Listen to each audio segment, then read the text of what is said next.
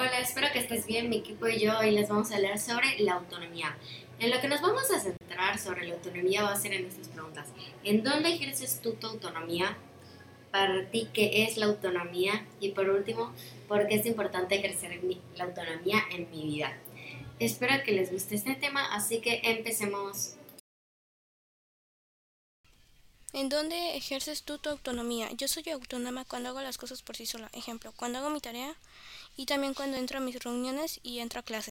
Yo soy autónomo cuando tengo que hacerme mi comida, ya que mi mamá se va a trabajar. Soy autónomo también cuando preparo mis cosas para ir a nadar. Yo soy autónoma cuando preparo mi mochila para ir a entrenar. Soy autónoma cuando entro a clases porque nadie me tiene que recordar que tengo que entrar a las clases. Para ti, ¿qué es la autonomía? Yo creo que es no depender de nadie. Me refiero a que, a que tú mismo tienes que ser responsable de tus actos, de lo que tienes que hacer en tu vida cotidiana.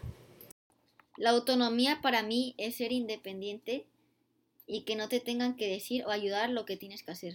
Para mí la autonomía es cuando tú no dependes de nadie y puedes hacer las cosas sola, sin ayuda de alguien, aunque a veces necesites un poco de ayuda. ¿Por qué es importante ejercer la autonomía en mi vida? Para que en el futuro sea capaz de poder llevar una vida sin tener que depender de nada ni de nadie y que tú mismo puedas crear tu vida como tú quieres. Yo creo que eso es lo importante de ejercer la autonomía.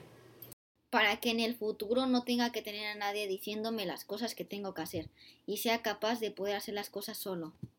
Yo creo que es importante, ya que cuando pasas otra etapa de tu vida y es en la que necesitas ser independiente, vas a poder hacer las cosas más fácilmente, ya que siempre fuiste independiente.